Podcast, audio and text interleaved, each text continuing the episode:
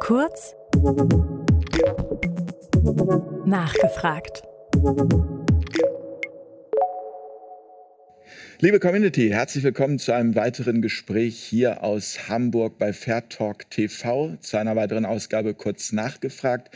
Mein heutiger Gast Deva Manik. Hallo Deva. Hallo Jens. Ich freue mich sehr, dass du hier aus Köln nach Hamburg gekommen bist. Gerne. Hamburg ist ja eine wunderbare Stadt. Hier äh, bin ich wirklich äh, sehr gerne und äh, ja, toll hier zu sein. Du bist äh, Autor und Redner? Genau. Und hast mir gerade gesagt, also wir sitzen hier in einem Club, im Docks. Äh, du bist jahrelang nicht mehr in einem Club gewesen. Richtig, berufsbedingt.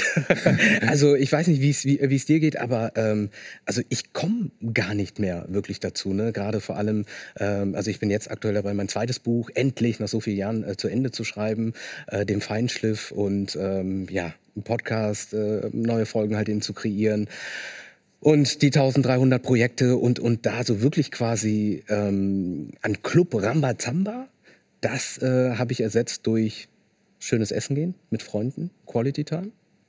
Genau. Naja, also es ist ja auch, ich meine, gut, während der Corona-Krise war es eh nicht möglich, aber du sagtest, du bist seit sechs Jahren nicht mehr in so einem Club gewesen und äh, du bist ja noch ein junger Kerl, 35. Da hätte ich jetzt gesagt, normalerweise, da lässt man es doch krachen. Oder? Ähm, es ist halt eben, ja, also da hast du gar nicht mal so verkehrt, äh, ist gar nicht mal so, äh, so verkehrt, was du da sagst. Aber diese, diese, diese Clubszene, ganz ehrlich, auch zu meinen Anfang 20er Jahren, das war nie so wirklich eigentlich mein Ding gewesen. Also ähm, ich stand da einfach dabei, weil, weil ja. meine Freunde halt eben mit ja. dabei waren.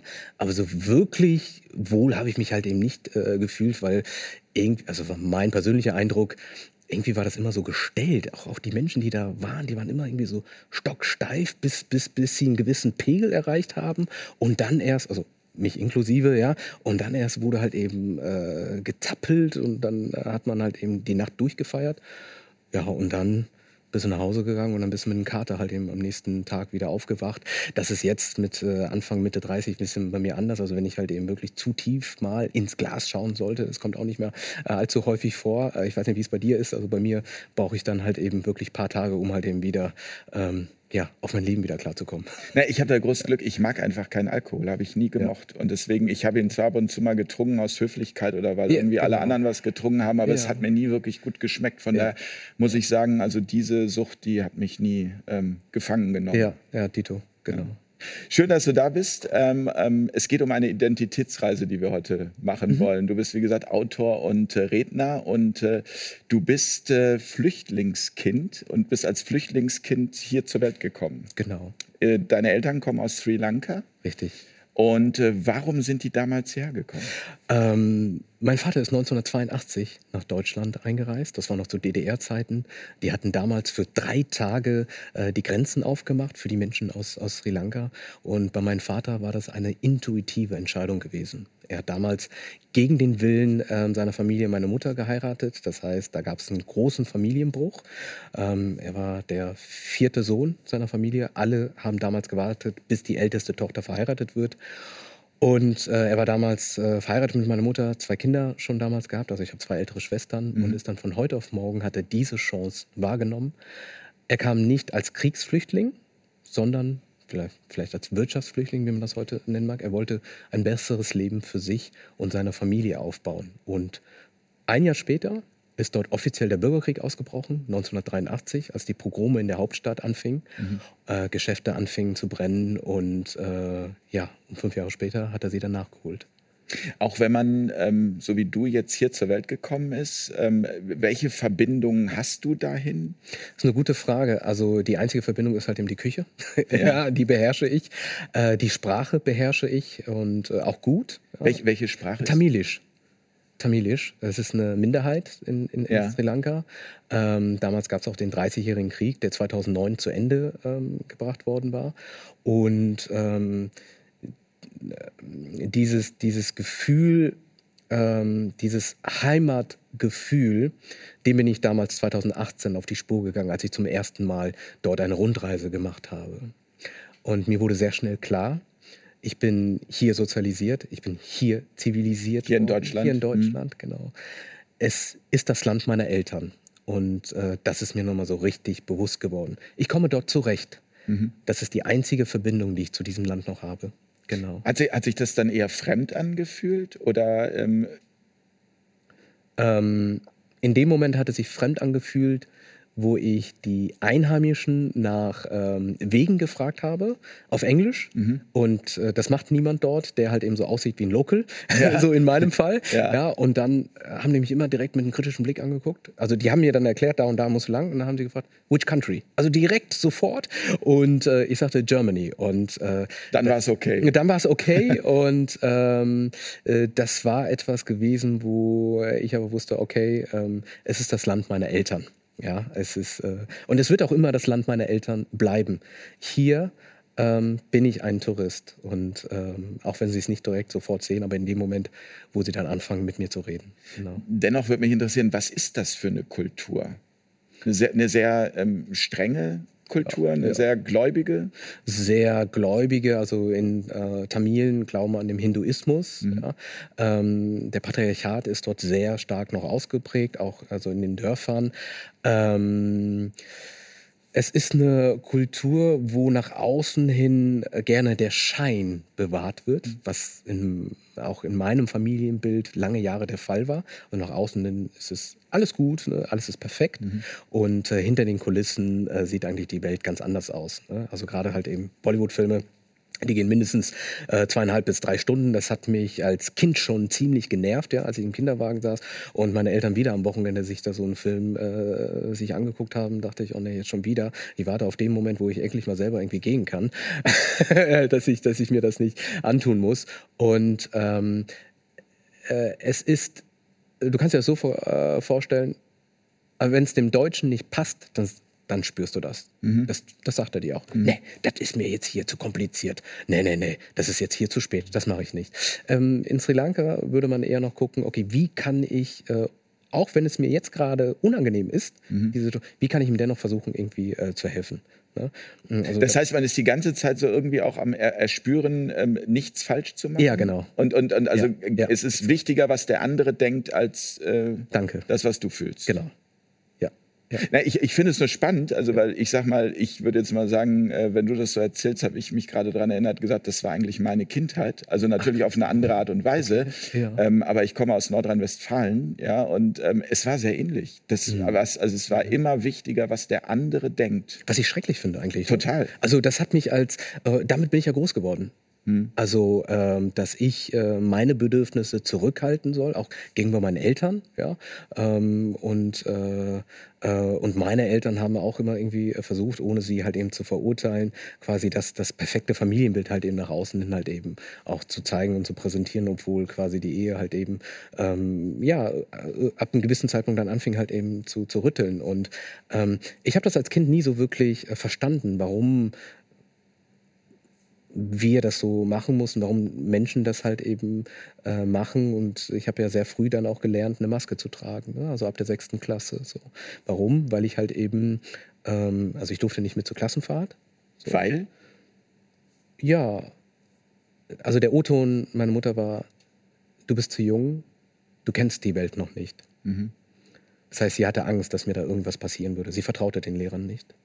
Und ist ja berechtigt, ne, als Mutter. Also so etwas vielleicht zu tun. Naja, das ist ja auch jetzt, ich sag mal, das ist nichts Ungewöhnliches. Nichts Ungewöhnliches. Also das, das hat man, wenn man, ich habe selbst drei Kinder und ja. ich kann nur sagen, gibt immer wieder Situationen, hatte ich gerade erst neulich bei meinem Jüngsten, wo er alleine mit dem Bus irgendwo hin wollte, wo meine Frau und ich gesagt haben, hu, äh, können wir das zulassen? Also von daher, man ist immer wieder in diesem Konflikt äh, des Loslassens. Ja. Oder, oder halt, muss man es noch kontrollieren? Muss man da irgendwie noch äh, ja, seiner Aufsichtspflicht mehr nachkommen? Genau, und aber in dem Moment hat es für mich insofern halt eben keinen Sinn gemacht, weil ich habe mich dann gefragt, okay, aber da müssen ja alle Eltern der 28 Schüler, die in meiner Klasse waren, unverantwortungsvoll sein, ja. weil die lassen ja quasi ihre Kinder halt eben zur Klassenfahrt. Und ich und mein weiterer türkischer Schüler, äh, türkischer Mitschüler Hüseyin, werde ich nie im Leben vergessen, ähm, äh, kurze, äh, also kurze Story, das war ähm, äh, die Klassenlehrerin verließ ungefähr für fünf Minuten den Klassenraum und es dauerte keine zwei Minuten. Er fing bitterlich an zu weinen und wir sind natürlich alle hingegangen, haben gesagt, hey, was ist los? Er, ich darf nicht mit und warum nicht? Weil meine Mutter glaubt, man würde mich verhungern lassen. Und äh, also völlig absurd, ja. ja. Aber äh, in der Welt von äh, Hüsseins Mutter und auch in vielen ähm, ja, Süd, äh, südländischen ähm, äh, Ländern ist es häufig so, dass die äh, Mütter denken, man würde sich nicht so gut um den Jungen kümmern, wie sie es zu Hause äh, tun. Und deshalb wollen sie ihn halt eben also nach ihrer Logik halt eben schützen. Ich und Hussein waren aber hier zur Welt. Äh, wir waren ein Teil der Klasse.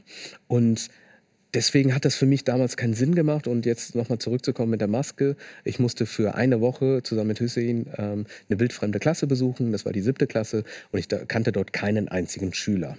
Und also nur vom Sehen. Und ich dachte damals, weil ich dort keinen einzigen Schüler kenne, darf ich nicht so sein, wie ich bin, muss mein wahres Ich verstecken und darf nicht auffallen. Das heißt, du hattest ähm, letztendlich diesen Konflikt zwischen, du warst ja, ähm, du bist ja in einem Flüchtlingsheim geboren, wie du ja. schon gesagt hast, hier. Also du hast es ja mitbekommen, wie das bei anderen Kindern ist, wie, und, und aber deine Eltern, die das Verständnis dafür nicht hatten, wie, wie hier gelebt wird. Genau, ja, weil sie weil sie ja hier auch nie ankam. Ne? Also mhm. kurzer, äh, kurzer Zusatz nochmal. Ich bin in ein Flüchtlings- und Obdachlosenheim zur Welt gekommen. Okay. Da habe ich neun Jahre gelebt. Okay. Dass es ein Obdachlosenheim äh, war, habe ich erst 20 Jahre später erfahren, als wir für Videoaufnahmen dort waren. Und äh, das ist bis heute noch in Betrieb. Oder leben heute immer noch Obdachlose. Und nach 20 Jahren habe ich dort auch jemanden gesehen, den ich zuletzt als. Neunjährigen dort wiedergesehen habe. Ähm, ja, weil sie halt eben äh, gedanklich hier niemals angekommen sind. Meine mhm. Mutter war kriegstraumatisiert, mhm. mein Vater war nicht kriegstraumatisiert, aber exiltraumatisiert. Ne? Mhm. Er musste ja halt im Geld verdienen, musste hier äh, sich das alles äh, aufbauen, bevor ich vor beiden riesengroßen Respekt habe. Ich ziehe den Hut ab. Ich weiß nicht, wie Krieg sich anfühlt. Mhm. Gott bewahre mich davor. Mhm. Meine Mutter hat nie drüber gesprochen, aber ich habe als kleines Kind gemerkt, sie ist in ihrer Welt gefangen und ähm, auch so ein bisschen alleine. Und das hat mich manchmal traurig gemacht, weil ich kam nur bis zu einer gewissen emotionalen Wand bei meiner Mutter an. Und äh, so eine richtige emotionale Bindung konnte ich zu ihr nie aufbauen. Ich habe es immer mhm. und immer, immer wieder versucht. Und äh, das hat mich manchmal traurig gemacht. Zu meinem Papa schon. Ne? Das ging mhm. sehr schnell. Mein Papa war ein sehr emotional offener Mensch. Vielleicht noch zu emotional. Mhm. Aber ähm, ja.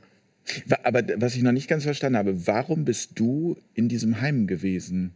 Deine, also deine Eltern waren auch dort? Ja, Oder, ach, so, ihr war, ach so, die komplette Familie ja, genau. war dort. Okay. Ja. Nein, das klang so, als wärst du da jetzt noch nee, irgendwie ähm, nee. auch äh, alleine oder so. Nee, nee, nee, nee. wir waren gewesen. komplett. Ihr wart dort sechsköpfige Familie, zwei. Zimmerwohnungen. Wir hatten keine Heizung gehabt, sondern Holzkohleofen. Ich sehe immer noch das Bild äh, vor mir, wie meine Mutter halt eben schwarze Holzkohle quasi reinwirft in den Ofen, damit die Bude äh, heiß wird. Es war echt äh, so ein Erlebnis für sich.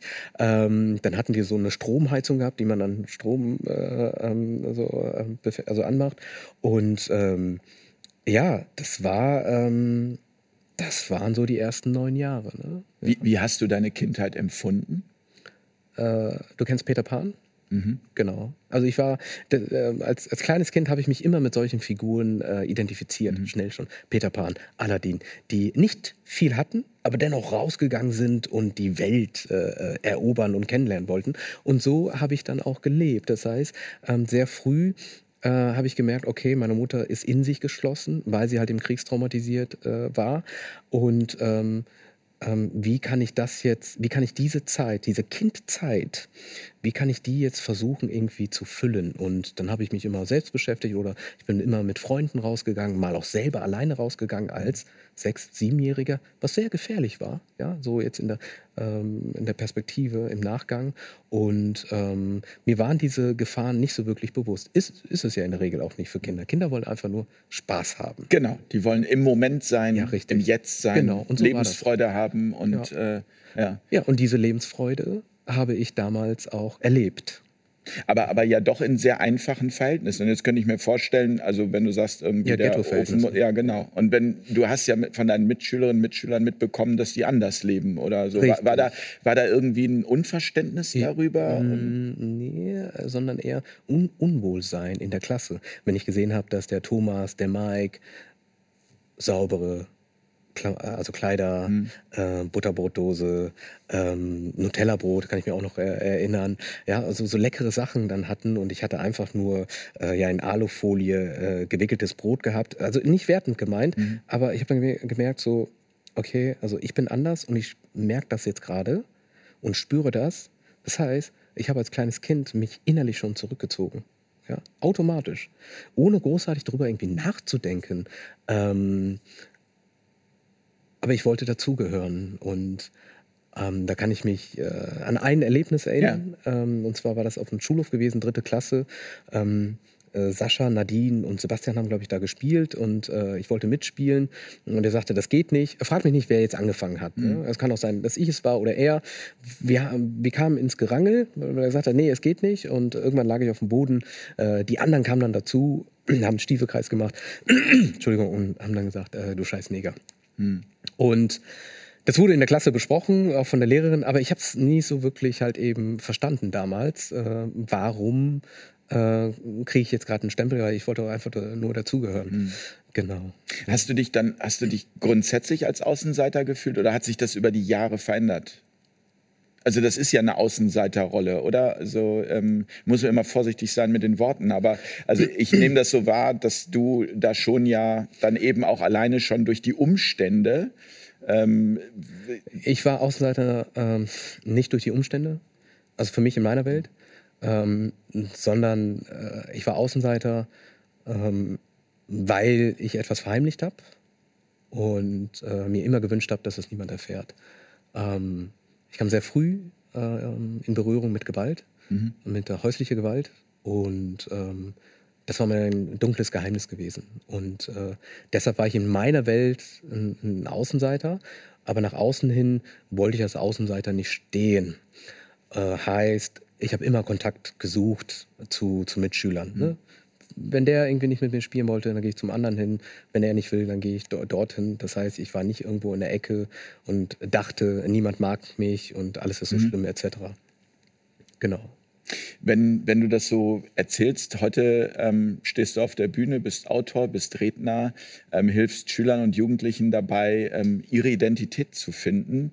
Ähm, kann man sagen, dass all das, was du erlebt hast, ähm, dich eben auch genau auf diesen Weg gebracht hat? Definitiv.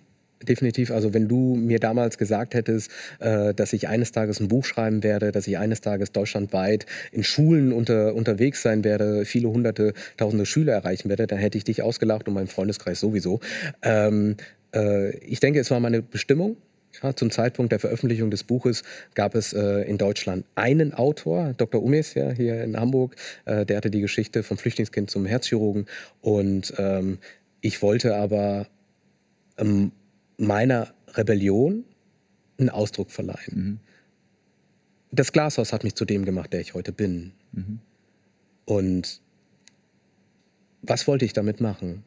Ich wollte damit betroffenen Menschen, Jugendlichen eine Hilfestellung geben. Mhm. Mit dem Programm war natürlich für mich auch die Frage, was will ich mit diesem Programm? Will ich mich präsentieren? Oder was will ich? Und die Frage war, ich möchte genau die Schüler abholen, die in dem Alter sich in, einem Zeitpro in, in, in, ein, ähm, in einer Phase befinden, wo sie denken, dieses Problem, was ich gerade habe, das versteht doch sowieso keiner. Mhm. Also bin ich alleine damit. Und äh, ich hätte nicht gedacht, dass äh, ich so viele Schüler auch auf dieser Ebene emotional äh, erreichen würde. Also ähm, sprich, wie kommst du aus dem falschen Freundeskreis raus? Was machst du, wenn du zu einem Elternteil keine emotionale Bindung hast mhm. und es unbewusst versuchst zu kompensieren durch Zigaretten, mhm. Drogen? Ich war zwölf, als mein Freundeskreis angefangen hatte zu rauchen und Drogen zu konsumieren. Der Konsum von Marihuana und Peace. Ich hatte hauptsächlich einen deutschen Freundeskreis gehabt. Das waren keine armen Kinder. Mhm. Die kamen aus sehr reichen Elternhäusern. Der Vater hat beim Ministerium gearbeitet, Mutter war Krankenschwester. Immer wenn ich beim, äh, bei äh, bei einem aus dem Freundeskreis äh, zu Hause war, ich habe den Vater immer im Anzug gesehen. Also materiell gut versorgt, aber emotionell nicht. Emotional nicht, wahrscheinlich. Ja, weil bei allen dreien der Vater gefehlt hat. Und kein einziger aus der Clique hat jemals gesagt, ich finde das so doof, dass mein Vater so wenig Zeit mit mir verbringt. Mhm. Und das ist der Grund, warum ich rauche und das ist der Grund, warum ich, warum ich mit zwölf Jahren anfange zu kiffen. Das ist ja auch, das, das macht man auch, um Aufmerksamkeit zu bekommen. Ja. Also innerhalb der Familie. Ja klar, als Kind ist das doch dein Grundnahrungsmittel. Aufmerksamkeit, Aufmerksamkeit Liebe. Liebe. Bedingungslose Liebe. Bedingungslose Liebe. Danke, dass du dieses Wort äh, nennst. Ähm, das muss man, das muss, Entschuldigung, wenn ich da nochmal unterbreche, ja, weil mir das so wichtig ist. Bedingungslose Liebe, diesen Begriff muss man sich auch immer wieder nochmal auf der Zunge zu äh, zergehen lassen. Also eine Liebe, die nicht an irgendeine Bedingung geknüpft ist. Also einfach Liebe dafür, dass du da bist, dass du so bist, wie du bist. Genau. Also mein Vater hatte mir bedingungslose Liebe gegeben. Ähm, meine Mutter hatte mir auf ihre Art und Weise Liebe gegeben, also bis zur Trennung, also bis zur Trennung der Ehe. Ähm, das bewahre ich heute wie so ein Schatz auf. Ja, das ist ganz, ganz wichtig. Auch neben diese ganzen schrecklichen Sachen, die danach kamen. Ähm, ähm, ich wüsste nicht, was aus mir geworden wäre, wenn ich auch das nicht bekommen hätte. Ähm, äh, darüber will ich nicht nachdenken. Es ist wichtig, nochmal das, was du gesagt hast, wir leben heute in so einer Zeit, wo es immer irgendwie darum geht, äh, äh, ja, irgendwie äh, irgendetwas zu erfüllen. Darzustellen. Darzustellen, danke. Darzustellen. Mhm. Social Media, Instagram, Facebook. Die zwei großen Dämonen unserer Zeit. Riesengroße Dämonen. Wir, ich habe noch keine Kinder, aber eines Tages werde ich sicherlich Vater. Ähm, und ich habe großes Verständnis für Eltern, dass sie nicht hinterherkommen können hinter all diesen äh, Sachen, hinter all diesen Gefahren. Ähm, und auch das spreche ich halt eben an. Also ganz kurz, für mich, für mich ist es nicht verständlich, wie es sein kann, in so einem reichen Land wie Deutschland, und wir bleiben hier, dass Menschen, andere Menschen und vor allem gegenüber Frauen, böse Sachen schreiben, nur weil sie sich so darstellen, wie sie sich darstellen. Oder wenn irgendetwas da passiert ist, vielleicht eine Trennung zu einem ähm, Profi, äh, Fußballer oder Prominenten, dass sie dann mit bösen Sachen halt konfrontiert werden und dann ähm, dieser Mensch halt eben diese Sachen für sich selber nicht äh, verarbeiten kann, weil er vielleicht labil ist und sich dann halt eben das Leben nimmt. Ne? Das sind ja, Dinge, das die passieren, darüber müssen wir reden. Ja. Das ist überhaupt diese ganzen Kritiken, diese bösen Kritiken, also nicht die konstruktiven. Ähm, und das wird dir wahrscheinlich auch so geben. Das ist einfach ein Ablassen von Druck, von, von Wut ähm, an der völlig falschen Stelle. Ja, aber das ist natürlich auch, wenn man irgendwie wahrscheinlich selber nicht genügend Aufmerksamkeit bekommt, dann fängt man plötzlich an, anonym im Internet irgendwie wild die Leute zu kritisieren, die einen triggern, ja, die einen äh, ich sage immer geistiger Müll. Ne? Also das ja. Internet ist halt eben eine schöne Plattform. Äh, auch, und auch wichtig, muss man ja sagen. Das, was wir hier ja. machen, ist auch Internet. Vor allem. Vor, ja, ne? es, es, ist, es ist ein neues Medium. Ne? Dadurch werden innerhalb von Sekunden schnell äh, Sachen auch äh, ne, publiziert etc. Aber ich finde auch so, also jeder trägt auch eine gewisse Verantwortung. Ne? Jeder, jeder User, jeder, der in irgendeiner Weise da mit diesem Medium auch arbeitet und unterwegs ist. Also ich würde, auch hier, Gott bewahre mich bitte davor, ich würde niemals auf die Idee kommen, nur weil jemand ähm, vom Bildschirm nicht meine Meinung teilt oder anderer Ansicht ist oder ich mich darüber aufrege, da irgendwie zu schreiben, ja, ich finde den doof, der ist so doof und äh, der soll in die Hölle gehen. Also, ähm, aber das, das ist ja, das kriegen wir ja beigebracht. Das Problem ist, von die, die, naja, das ist das System. Man, von Anfang an, also der Lehrer, der einem schon irgendwie anhand Aha. der, der äh, Fehler zeigt, irgendwie, äh, so geht's nicht. Ja, und also man wir konnte ja von Anfang an genau das beigebracht. Volker Pispers hat es mal so schön gesagt, äh, wenn der Feind bekannt ist, hat der Tag Struktur. So dieses, man, man sucht sich einen Feind im Außen, um sich nicht mit dem Inneren beschäftigen zu müssen. Das, das heißt, wir müssen dann in der Schule anfangen. Genau, ja, früher eigentlich genau. noch. In den Kindergärten müssten wir damit anfangen. Richtig. Wir müssten eine neue Fehlerkultur ähm, ermöglichen. Wie wäre die nach deiner, nach deiner Vorstellung oder Definition? Ja, Fehler dürfen gemacht werden. Fehler sind das Salz in der Suppe. Ja. Also ohne Fehler keine Evolution. Und ich finde diesen Perfektionismus. Das äh, ist ein weiteres Thema, was äh, genau. Ja, es ist so. Ähm, ähm, also wir sind keine Roboter. Genau. Und das muss man sich eingestehen. Und wenn du nicht, na, und wenn du nicht nach Feierabend ans Handy rangehst, dann ist das so. Und du brauchst auch keine Angst zu haben. Und wenn du dann in diesem Job dann Ärger bekommst von deinem Chef, ich, ne, ich will nicht zu weit ausschweifen, aber das, es geht ja um, um, um seelische Gesundheit dann solltest du dir die Frage stellen, okay, ähm, äh, ist das noch hier ganz gesund? Und ich finde das schade, dass, dass, dass ähm, äh, manche Menschen, wenn sie halt eben in so einem Konstrukt auch gefangen sind wegen den Umständen Familie, Familie muss ernährt werden etc., dann so einen enormen Druck auch bekommen in der in dieser digitalen in diesem digitalen Zeitalter, ähm, dass sie dann wirklich ja so gefangen sind und und und darunter halt eben auch ja die Seele halt eben darunter leidet. Ne? Also aktuelle Statistiken, was sagen die halt eben aus? Ne? Dass die die Rate der der der äh, psychischen Krankheiten, wie, äh, wie die nach oben halt. Burnouts, genau. Ja, so Burnout, Depression, hey, also. ADHS schon bei Kindern. Ja, genau. Ja, ne? Ich be begleite ja unter anderem, wenn ich nicht auf Lesereise bin, äh, Kinder, die ADHS mhm. haben. Also stehe ihnen auch als Mentor an der, der Seite. Und, ähm, und mein Tenor ist halt eben in dieser Arbeit, ähm, sie in ihrer Fähigkeit zu stärken. Mhm. Ich finde das, also weißt du, äh, Kinder bereits irgendwie abzustempeln, sie sind krank, weil sie halt eben anders sind als andere oder als viele Kinder, finde ich mal ganz, ganz, ganz schlimm. Also, ähm Nein, das ist so, sie passen nicht in diese Gesellschaft. Sie ja, rauben uns dann zu viel Zeit und man will sie, dann stellt man sie lieber ja, ruhig und, und, gibt ihnen eine Tablette. Ja, ja genau. Ganz gefährlich. Ich habe, also, also ich war bis zur siebten Klasse ganz, ganz schwierig. Ich hatte super Lehrer gehabt. Tolle Lehrer, wirklich. Die einfach am Ende ihrer Nerven waren. Mhm. Aufgrund meiner Auffälligkeiten. Also was wollte ich? Ich wollte die Aufmerksamkeit des netten Lehrers haben. Was habe ich gemacht? Siebte Klasse, kurzer Einblick. Erdkundeunterricht. Äh, wir haben uns einen Film angeguckt über einen Gletscher. Das ist ja auch hochinteressant, sich 45 Minuten einen Berg anzuschauen.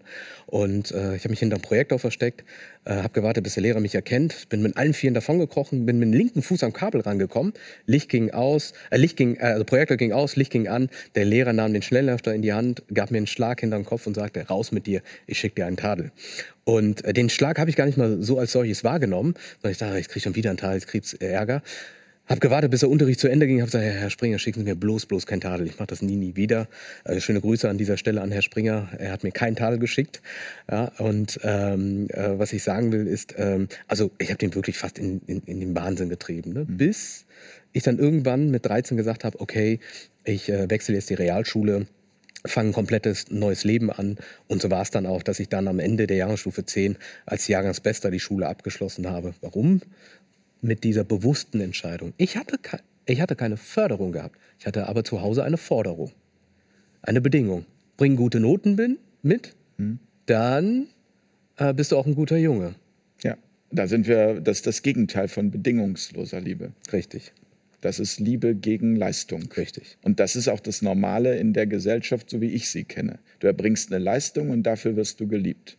Aber das ist doch, wenn, äh, das ist so, wenn das ist, ja, das ist krank, aber das ja, ist, aber das, das ist das, was, ja, das macht auch krank. Aber das Problem ist, dass eben in der Gesellschaft und deswegen ist mir so ein Gespräch mit dir auch so wichtig, ähm, das Bewusstsein dafür fehlt. Also das Bewusstsein, das zu erkennen. Ja, wie können wir das verändern? Indem wir solche Gespräche führen. Indem wir Menschen motivieren, indem du dich auf eine Bühne stellst und äh, Schülerinnen und Schülern dabei hilfst, in ihre Kraft zu kommen. Aber ich würde, ja, es ist einmal das, aber ich bin ja quasi auch bei jungen Schülern dran. Mhm ähm, ich würde gerne ein Erlebnis äh, erzählen, gerne. was jetzt am Wochenende passiert ist, ähm, wo ich dachte, wo ich auch wieder in den Kopf geschüttelt habe und dachte, also wie kann es sein? Gerade hier äh, in, in, in, Deutschland haben wir, haben wir, haben wir haben wir verlernt, nett miteinander umzugehen? Haben wir verlernt, liebevoll zueinander zu sein? Also die Szene war ein junger Mann, der hatte, der war, glaube ich, nach dem Feiern, es war sonntags äh, 11 Uhr oder 12 Uhr kam, glaube ich, nach dem Feiern, war noch äh, so in seinem Alkoholrausch und hatte keine Maske an. Der hat sich da hingesetzt und der ältere Mann hat sofort ihn angefangen anzuschreien, so nicht, so nicht, raus mit dir, ich scheue dir gleich eine, hat ihn noch mit Gewalt angedroht und äh, eine Mutter, die mit ihrem Kind da war, die gegenüber mir saß, hat sofort ihre Maske rausgeholt und äh, hat dem jungen Mann dann eine Maske gegeben und sagte zu mir, es kann doch nicht sein, ne? warum muss man hier äh, die Leute auch anschreien, wo ich dann dachte, wo sind wir angekommen? Ja, ähm, wir unterhalten uns über, also, also die etablierten Medien in Anführungsstrichen, ähm, äh, es wird immer über, ähm, jetzt salopp mal runtergebrochen, es wird sich darüber unterhalten, ob jetzt ein Promi, ein Promi, jetzt quasi eine neue Brille anhat, ja. äh, ob, er, ob Helene Fischer sich jetzt gerade die Haare gekämmt hat oder nicht. Ja, das ist ein schlechtes ja. Beispiel. Ähm, ja, aber das ist tatsächlich so. Und das ja, ja, aber wir müssen, genau. Und, naja, wir, Entschuldigung, aber ja. wir, das Problem ist, ich glaube, so eine Gesellschaft entsteht eben genau dann, wenn ein Großteil der Gesellschaft seit vielen Jahrzehnten, das ist ja nicht erst seit jetzt mit der ja. Corona-Krise gekommen, einfach nur noch funktioniert. Wenn man nur funktioniert, um irgendwie den Alltag äh, ja, gemanagt zu bekommen. Ja. Miete, ähm, Auto, einmal im Jahr in Urlaub. Das, das, alleine das wäre schon so ein Thema, äh, wenn ich darüber philosophiere und denke, dass man sich darauf geeinigt hat, dass es eine Errungenschaft ist, dass man irgendwie für eine Woche oder wenn es gut läuft für 14 Tage oder viele können sich ja nicht mal das leisten, mhm. irgendwo an den Strand zu fahren, wo man Sonne hat. Also das Leben darauf auch auszurichten. Und das ist ja im Funktioniermodus zu sein. Und ich glaube, dass der, das, was sich gerade entlädt, mhm. dieses Beispiel, was du da gerade äh, genannt hast, mit dem Jungen, der die Maske genau. nicht getragen hatte, ja. kenne ich auch, hatte ich auch erst hier wieder im Hotel, hatte die Maske nur über den Mund, wurde ja. gleich angeschrien irgendwie von der Bedienung, Maske über die Nase. Und man ist so, Boah, und dann denkt dann irgendwie natürlich, hat man hat zwei Optionen, entweder man pumpt zurück oder mhm. aber man mhm. versucht irgendwie so ins Verständnis zu gehen, genau. wie kann oder wie konnte es so weit kommen. Wie hast du dich gefühlt? In dem Moment? Du bist gerade angeschaut. Naja, es kommt immer darauf an. Also wenn ich zurückpumpe, fühle ich mich danach schlecht, ja. weil ich weiß, ich habe damit überhaupt nichts erreicht, sondern die ja, Fronten genau. haben sich verhärtet. Genau. Und wenn es mir gelungen ist, irgendwie in, in Verständnis zu gehen mhm. und in Empathie zu gehen, dann mhm. fühlt es sich gut an. Aber die erste Reaktion ist natürlich, es kommt immer darauf an, was für ein Stresslevel ja. man gerade hat. Wenn mhm. man gestresst ist, passiert es mir auch, dass ich dann eben zurückpumpe.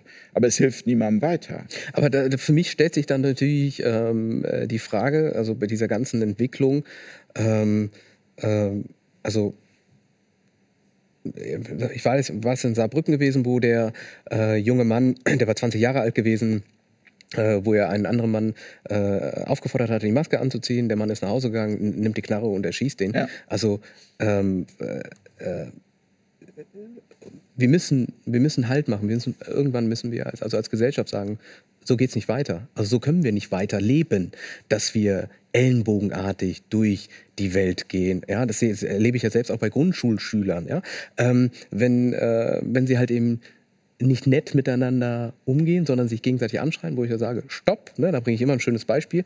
Glaubt mir, es gibt Erwachsene, die genauso wie ihr jetzt gerade strei äh, sich streiten, es aber nie gelernt haben. Die haben es nie gelernt.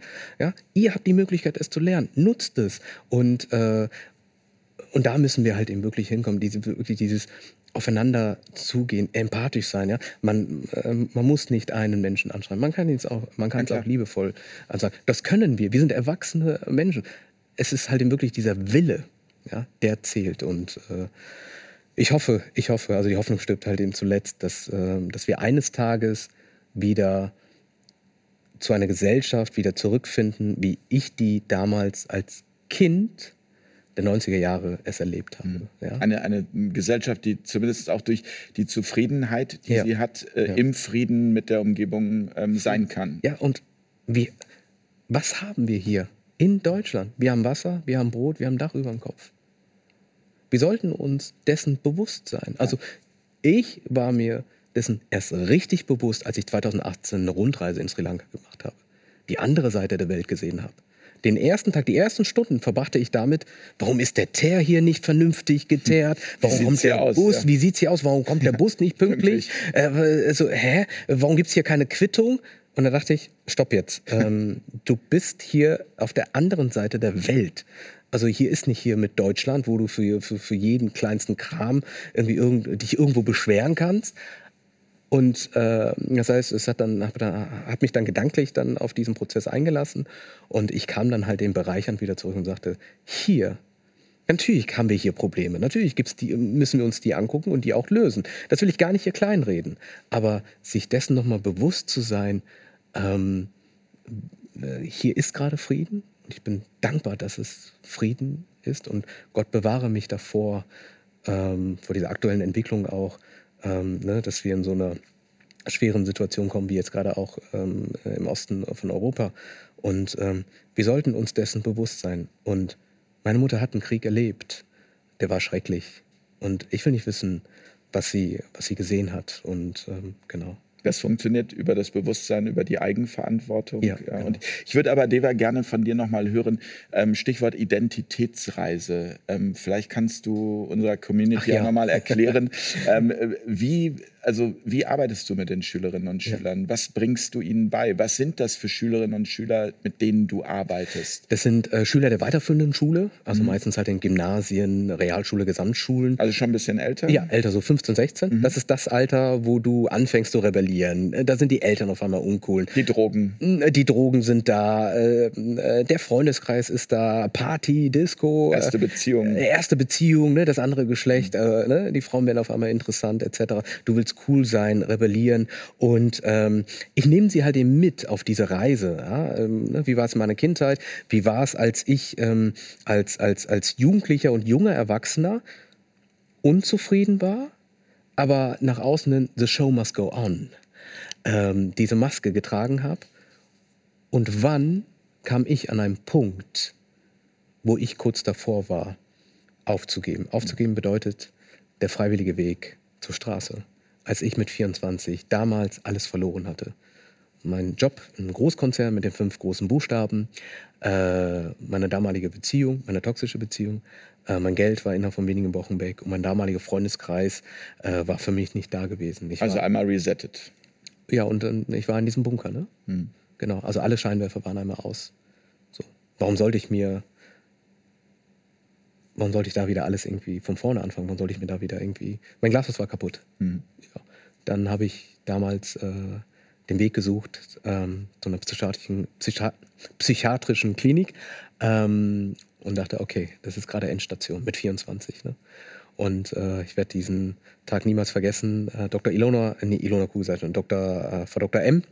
Äh, ähm, sie gab mir diesen Hinweis. Ich nehme sie heute nicht da auf. Sie sind ein sehr starker Mensch, der gerade einfach aktuell gerade geschwächt ist. Äh, sie könnten ja eigentlich über diese Thematik, die Sie erlebt haben, ein Buch schreiben. Das ging hier rein, da raus. Das hat die Ihnen gesagt? In diesem Moment, in diesem Arztzimmer. Krass.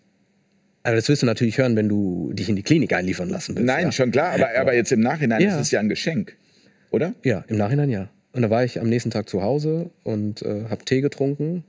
Und dann kam das nochmal in Erinnerung, was sie gesagt hat. Und habe gesagt, stimmt, eigentlich könnte ich das eigentlich machen. Ich hatte bis dato tausend Beiträge geschrieben in einem kulturellen Forum, was hier in Deutschland war, Deutschland, Österreich, Schweiz.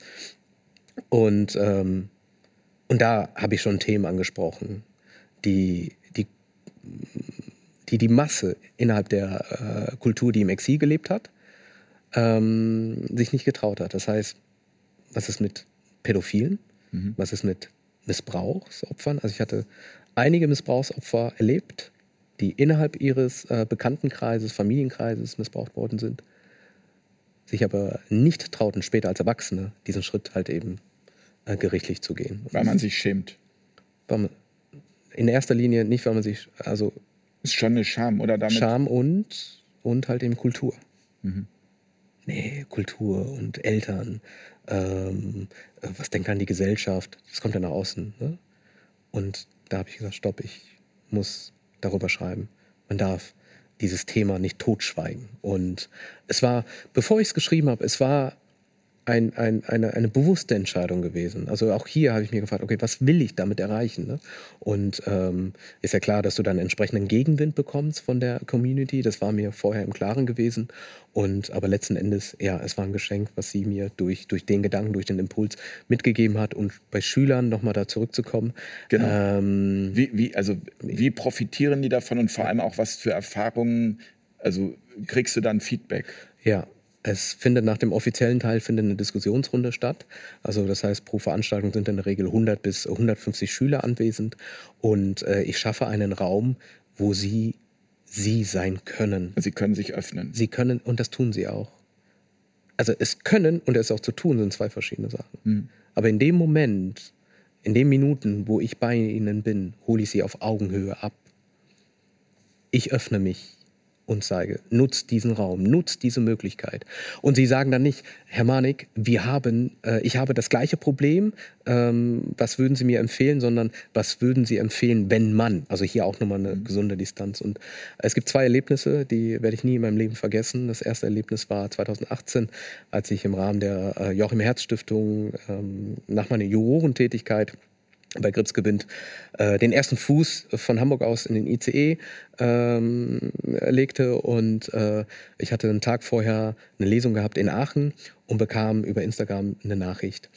Hallo Herr Manik, vielen Dank für den Vortrag, etc. etc. Ich spiele seit dreieinhalb Jahren von einem deutschen Schüler, seit dreieinhalb Jahren äh, mit äh, Selbstmordgedanken weil das und das in der Schule passiert ist, was würden Sie mir empfehlen? Ne? Und da musste ich sofort handeln, habe Ihnen entsprechende Tipps, auch Ratschläge gegeben.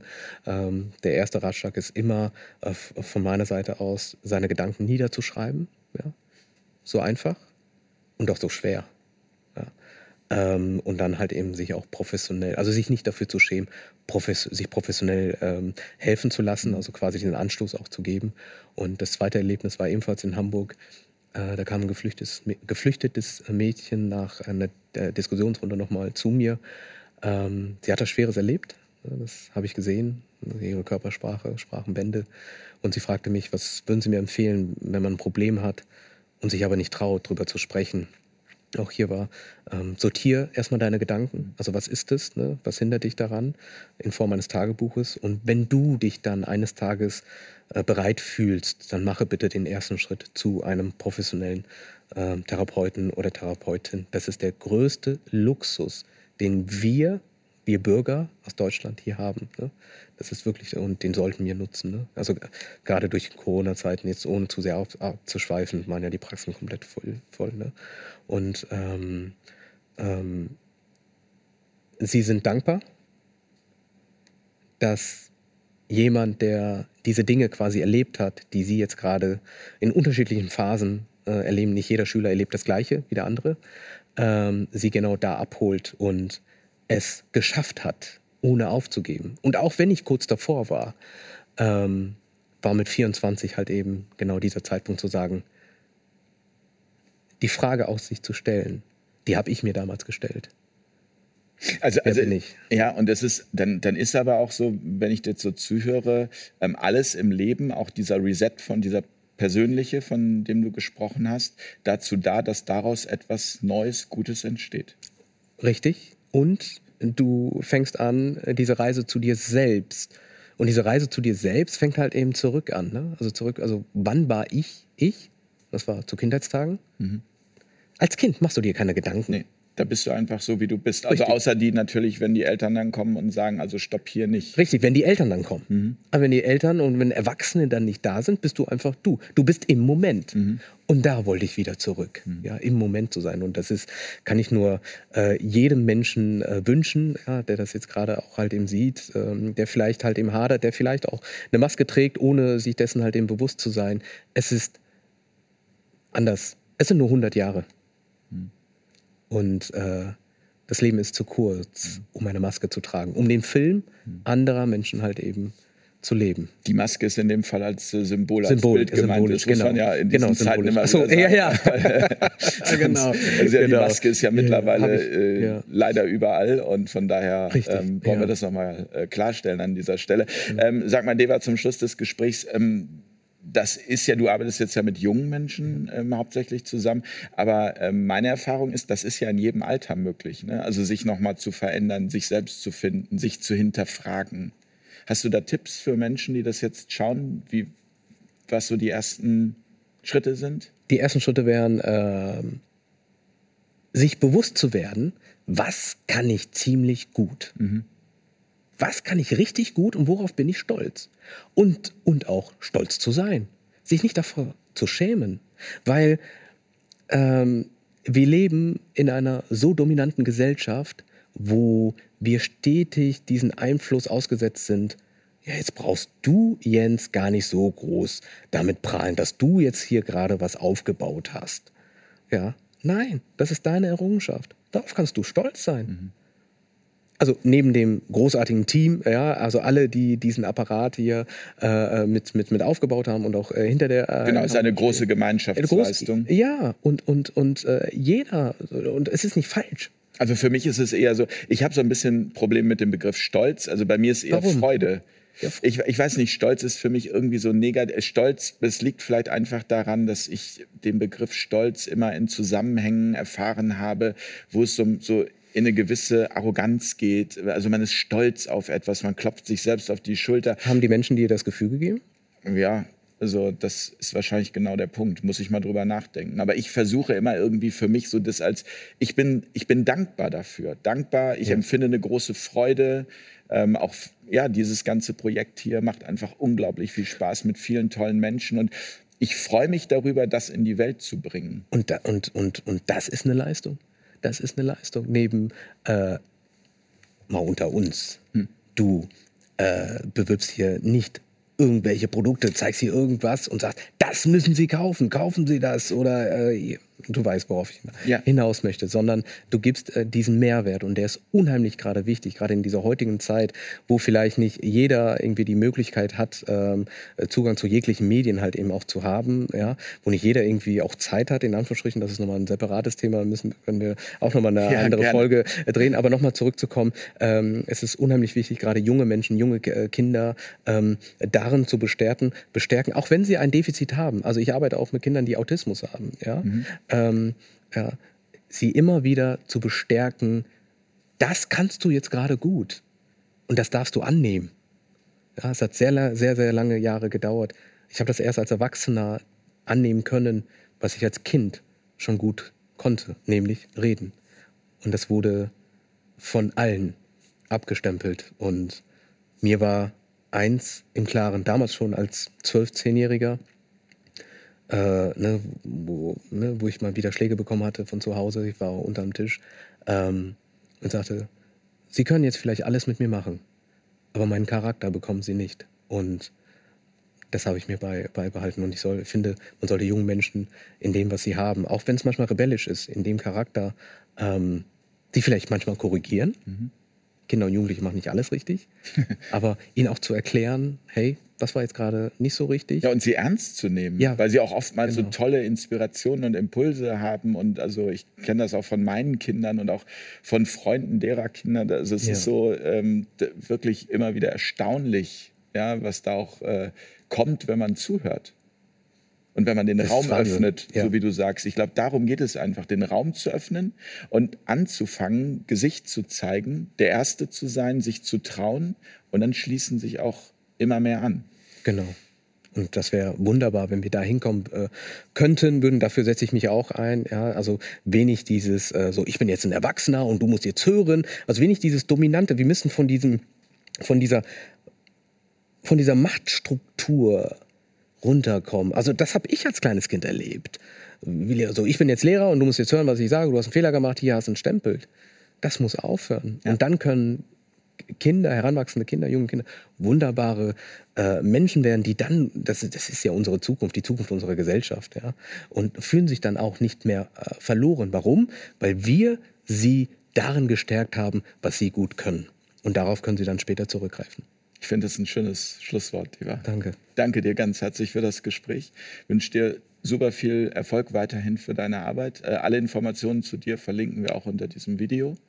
Und ich freue mich, wenn wir uns irgendwann mal hier bei Fair Talk wiedersehen. Definitiv, äh, Jens. Ich danke dir wirklich ganz, ganz recht herzlich. Ein großes Lob quasi auch an das komplette Team. Ja, alles super nette Menschen. Nicht arrogant, das ist ja ganz, ganz, ganz wichtig. Nein, gerade, so äh, kommt es auch gar nicht rüber. Äh, äh, äh und äh, ja, also danke, dass ich hier sein durfte und ähm, ja, dich unterstützen konnte. Sehr gerne. Ich danke euch fürs Zuschauen und sage gute Nacht, bis ganz bald hier bei Kurz Nachgefragt bei Fairtalk TV. Danke. Tschüss. Kurz Nachgefragt.